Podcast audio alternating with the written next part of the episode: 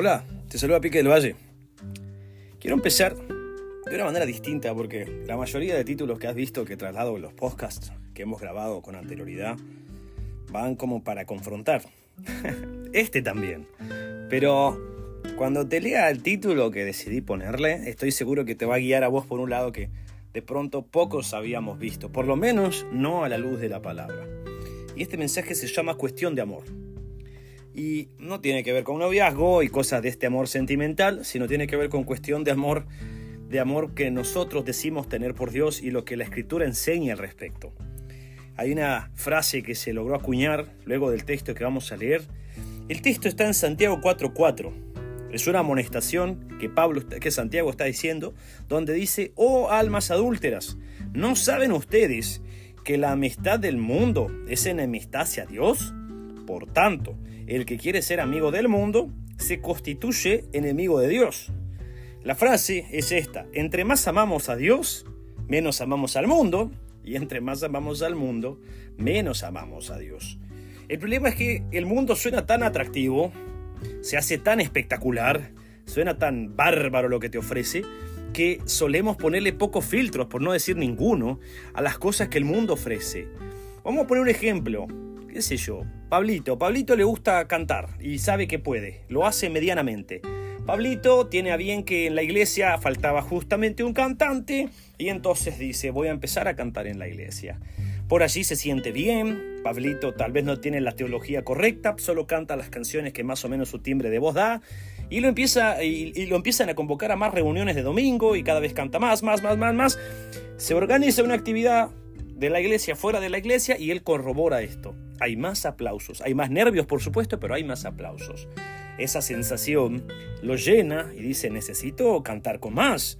Eh, descubro que el público de la iglesia ya no me llena, necesito más experiencias. Y entonces empieza a buscar, entre comillas, oportunidades donde exponer su arte, disfrazado de evangelio, diciendo estoy haciendo crecer mi ministerio.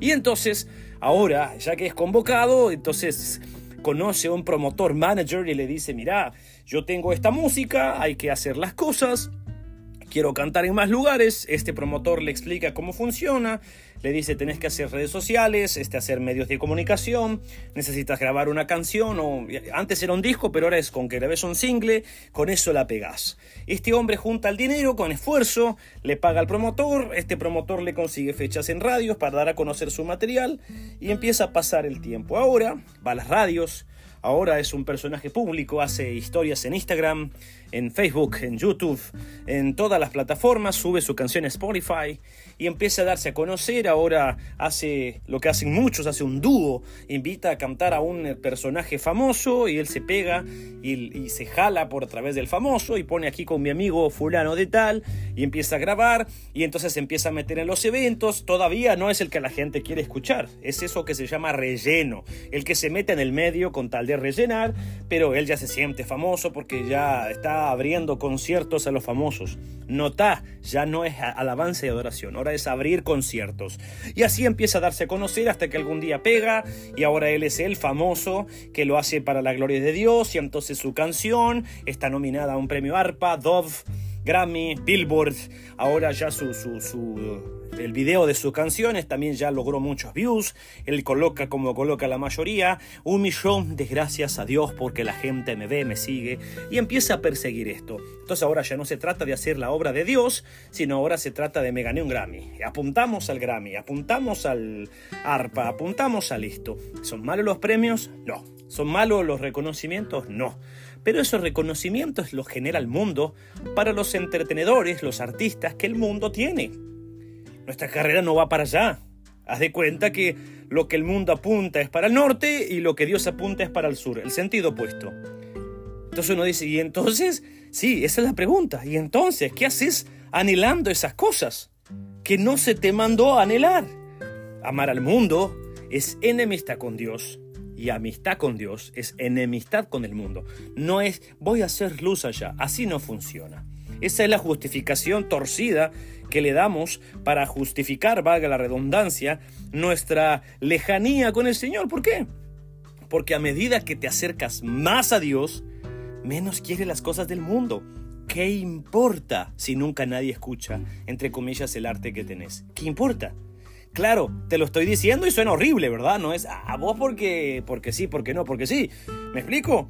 Y entonces, el problema es esto, que dice en 2 de Corintios 4:3 dice, "Y si todavía nuestro evangelio está velado, para los que se pierden está velado, en los cuales el Dios de este mundo, Dios con D minúsculo, o sea, hablando de Satanás, ha cegado el entendimiento de los incrédulos para que no vean el resplandor del Evangelio de la gloria de Cristo, que es la imagen de Dios. Pablo describe acá en este texto que aquellas personas que están pertenecientes al mundo, que buscan el mundo, lo que el mundo ofrece, lo que el mundo da, aquella cosa que el mundo estipuló para la gente, se están perdiendo lo que Dios tiene. ¿Por qué? Porque están ciegos. Entonces, esto que te acabo de decir yo suena espantoso, ¿verdad? ¿Por qué? Porque uno dice, y no puedo amar un poquito el Evangelio y amar un poquito por allá donde me ofrecen reconocimiento. No, no se puede, no se mezcla. Lo digo yo, es mi opinión, no, es lo que la Biblia enseña. Pero nos gusta el mundo, hay que ser honestos, nos gusta el mundo.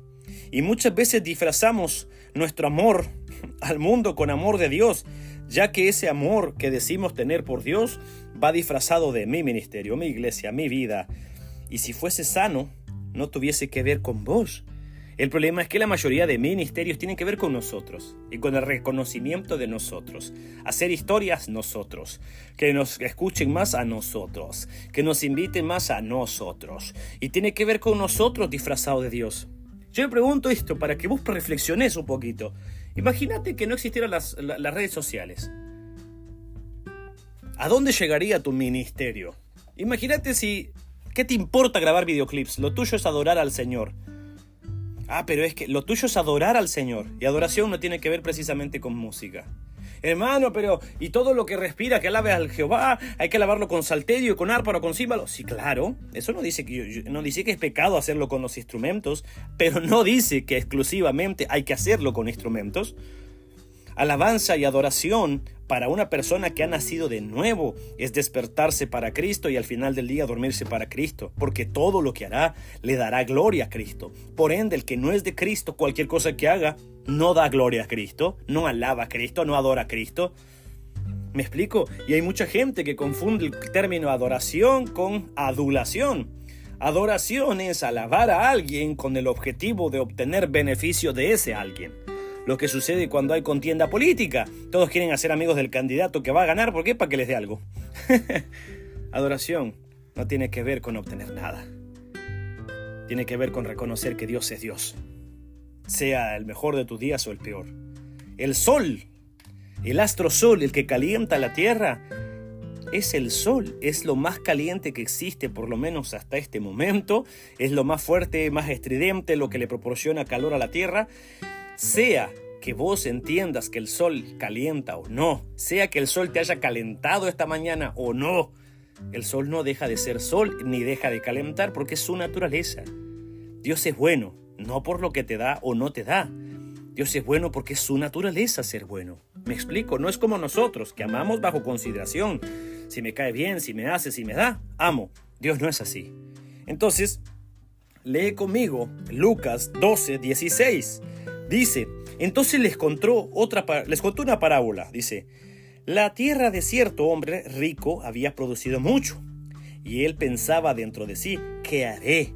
Ya que no tengo dónde almacenar mis cosechas. Entonces dijo, esto haré. Derribaré mis graneros y edificaré otros más grandes, y allí almacenaré todo mi grano y mis bienes.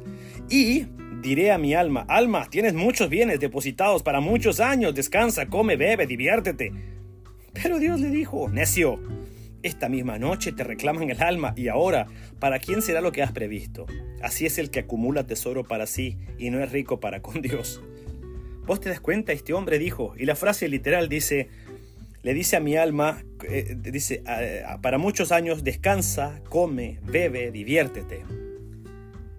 Y él le dice el Señor, necio, acumulaste riqueza en el lugar equivocado apuntaste todo tu esfuerzo, todo tu año, todo tu arte, todo lo que sabías o no sabías, todo lo que decías, todo...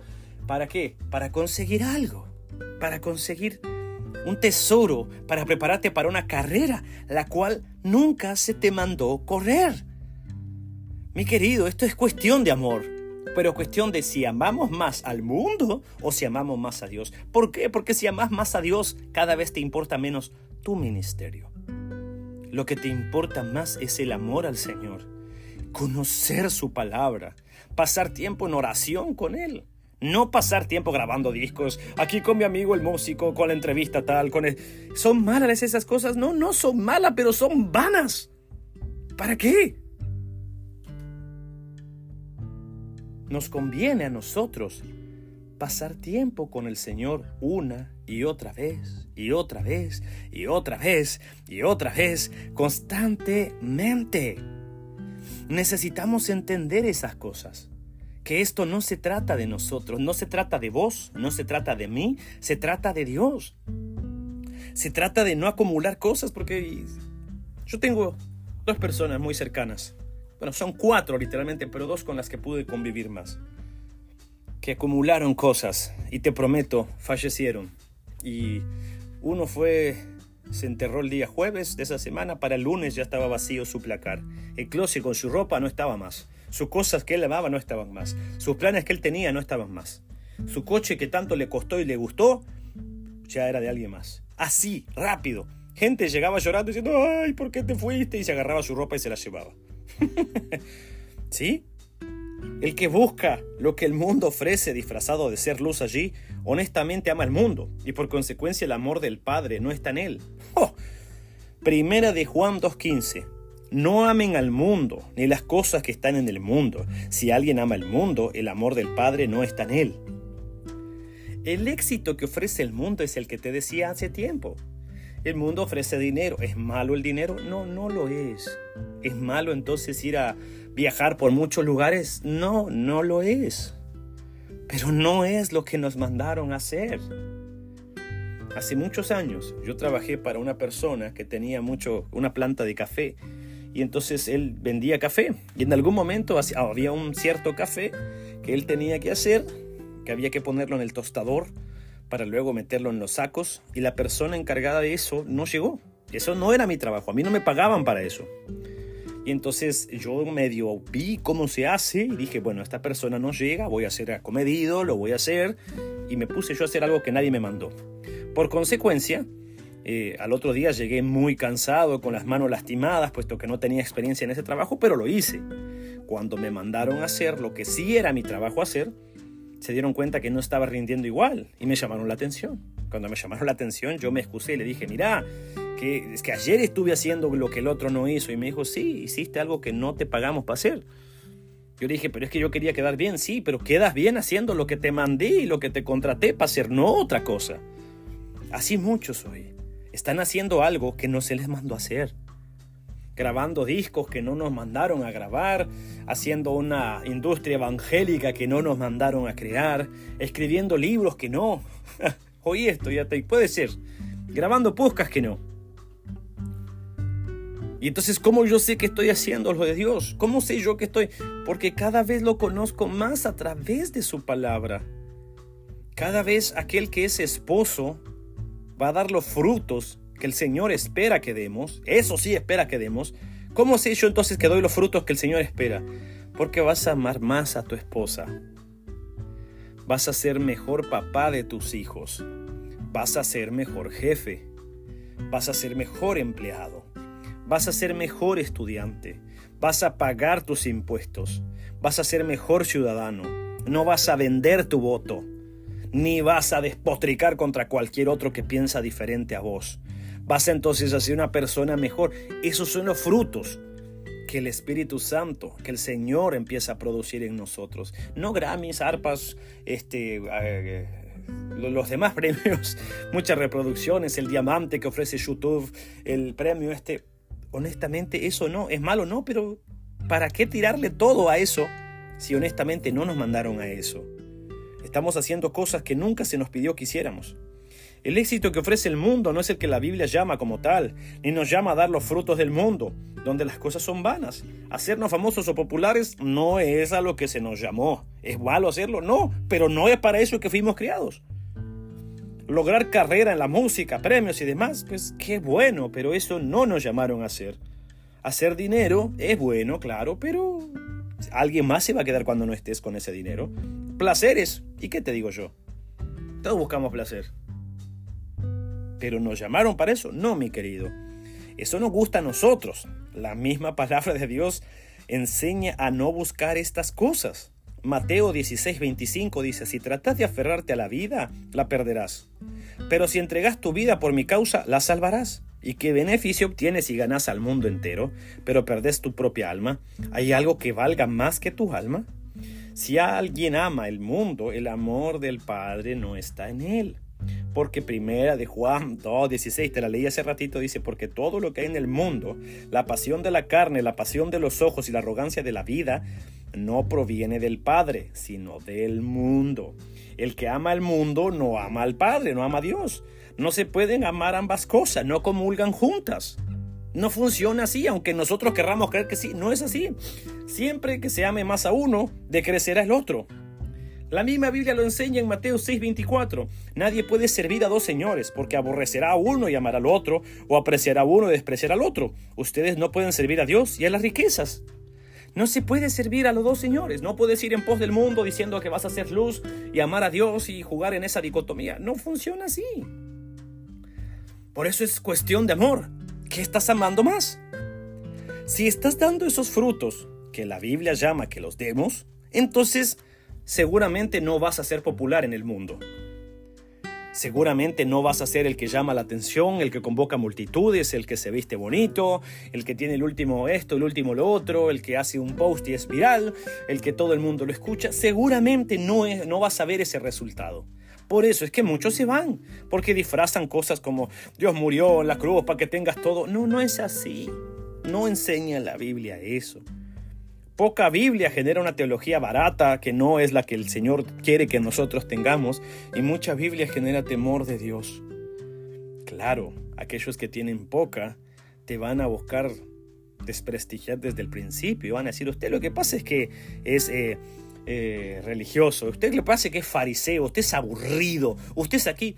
Seguramente, porque el mundo es divertido comparado con el cristianismo, con el seguir a Cristo. Pregúntele a los apóstoles si era lindo que los persiguieran, si era divertido que los persiguieran por causa de Cristo, si era espectacular que los mataran por causa de Cristo, si los hacía populares y obtenían más views por la causa de Cristo. Por supuesto que no, pero ellos dejándolo todo, le siguieron. El problema es que nosotros queremos seguirlo y seguir todo y jalar todo y al final gana el que esté más alimentado y lamentablemente el que ama el mundo no ama a Dios y tarde o temprano se nota el bronce, sale a relucir lo que portamos dentro. Y eso es ahí donde nuestro corazón ya no es que nos traicione, ya la erramos. Mi querido, quiero que esto pienses por un segundo. ¿Qué estoy amando más? ¿A quién estoy amando más? Sé honesto. No hay problema con ser honesto. Hay problema con ser mentiroso y buscar autoengañarte. Esto es como el mago que busca hacer el truco de él mismo frente al espejo creyéndose el truco. No se puede uno engañar. No te puedes hacer cosquillas a vos. ¿Me explico? Nosotros necesitamos entender qué estoy amando más. ¿Qué estoy haciendo? ¿Por qué tengo tanta hambre? Porque me inviten. ¿Por qué quiero viajar tanto? ¿Por qué quiero ganar tanto? ¿Por? Porque usualmente queremos demostrarle a las personas, yo sí puedo, mira que soy campeón, mira que si estás despechado, vas a querer lucir y ser mejor y vas al gimnasio para mostrarle a la otra persona lo que se perdió. Si te fuiste de, qué sé yo, de tu país y migraste al sueño americano, vas a querer mostrarle a todos que te está yendo bárbaro, que ahora tenés dos, tres casas, este, coches, aunque no tengas vida para disfrutarlas, pero querés mostrar, querés presumir. Eso no es amar a Dios, eso es amarnos a nosotros y mostrar la otra cara de la moneda. Queremos que el ministerio crezca para que nos vean a nosotros, que nos aplaudan a nosotros y nosotros decir gloria a Dios. No tiene que ser a la par del mundo, seguramente lo que vamos a hacer no va a ser tan divertido, pero va a ser eterno. Y no hablamos de cosas pasajeras, temporales, hablamos de eternidad. Por eso, mi querido, es cuestión de amor. Quien ama el mundo va tras el mundo y lo que éste ofrece. Quien ama a Dios, su vida será transformada, será otra. Entonces, para cerrar con esto, quiero que te quedes con este pensamiento. Cada vez que estás más conectado con Dios, el Espíritu Santo dentro de vos hará eso. Su santidad llevará a evidenciar áreas de pecado que estabas vos fallando. Te hará mostrar cosas que no estaban bien. Y alguien que está lleno del Espíritu Santo no es el que tiembla, balbucea, le da por llorar risa y se cae. El que está lleno del Espíritu Santo es aquel que fue pasado de muerte a vida porque Dios puso su Espíritu en él y ahora tiene la capacidad de arrepentirse y de empezar a enmendar su camino. Eso es llenura del Espíritu Santo. Lo demás son charadas que alguien se inventó y que vende mucho. Por ende, estando lejos del Señor, el pecado tiene sentido y la locura también. Ahora el pecado, sabes vos a qué sabe, tiene más, es más apetecible, es más bonito el pecado cada vez que estás más lejos del Señor. Bajo la frase estúpida de una vida tenemos, ah, hay que disfrutarla, sí, ja, ja, ja, ja. Y así pecan mucho bajo esa excusa. Lejos de Cristo, el pecado tiene sentido. Cerca de Cristo, el pecado cae por tierra esa abominación, y el Espíritu Santo te dará de su gracia para que cada vez odies más ese pecado que un día amaste. Esa es llenura, pero es cuestión de amor. ¿Te estás preparando para la carrera que Cristo llamó que nos preparásemos? ¿O te estás preparando para una carrera la cual no debe ser preparada? Nunca debimos correrla, pero que tanto nos gusta. Date cuenta que el enemigo siempre hará lo que hizo con Eva desde Génesis 3. Te mostrará el fruto, como más bonito que los demás. ¿Te acuerdas de esa historia en el Edén con Adán y Eva? Había tanto fruto delicioso, pero el enemigo le mostró uno, le dijo, este es lo más lindo que hay. De tal manera que Eva extravió su mirada a través de eso, y ya todos sabemos la historia, ¿no? Claro, el mundo se ve espectacular, ¿no? se ve espectacular porque hablas con el enemigo. Si hablas con Dios decís tengo el paraíso, te tengo a vos. Es cuestión de amor, mi querido. Cuestión de dónde tienes puesta tu mirada.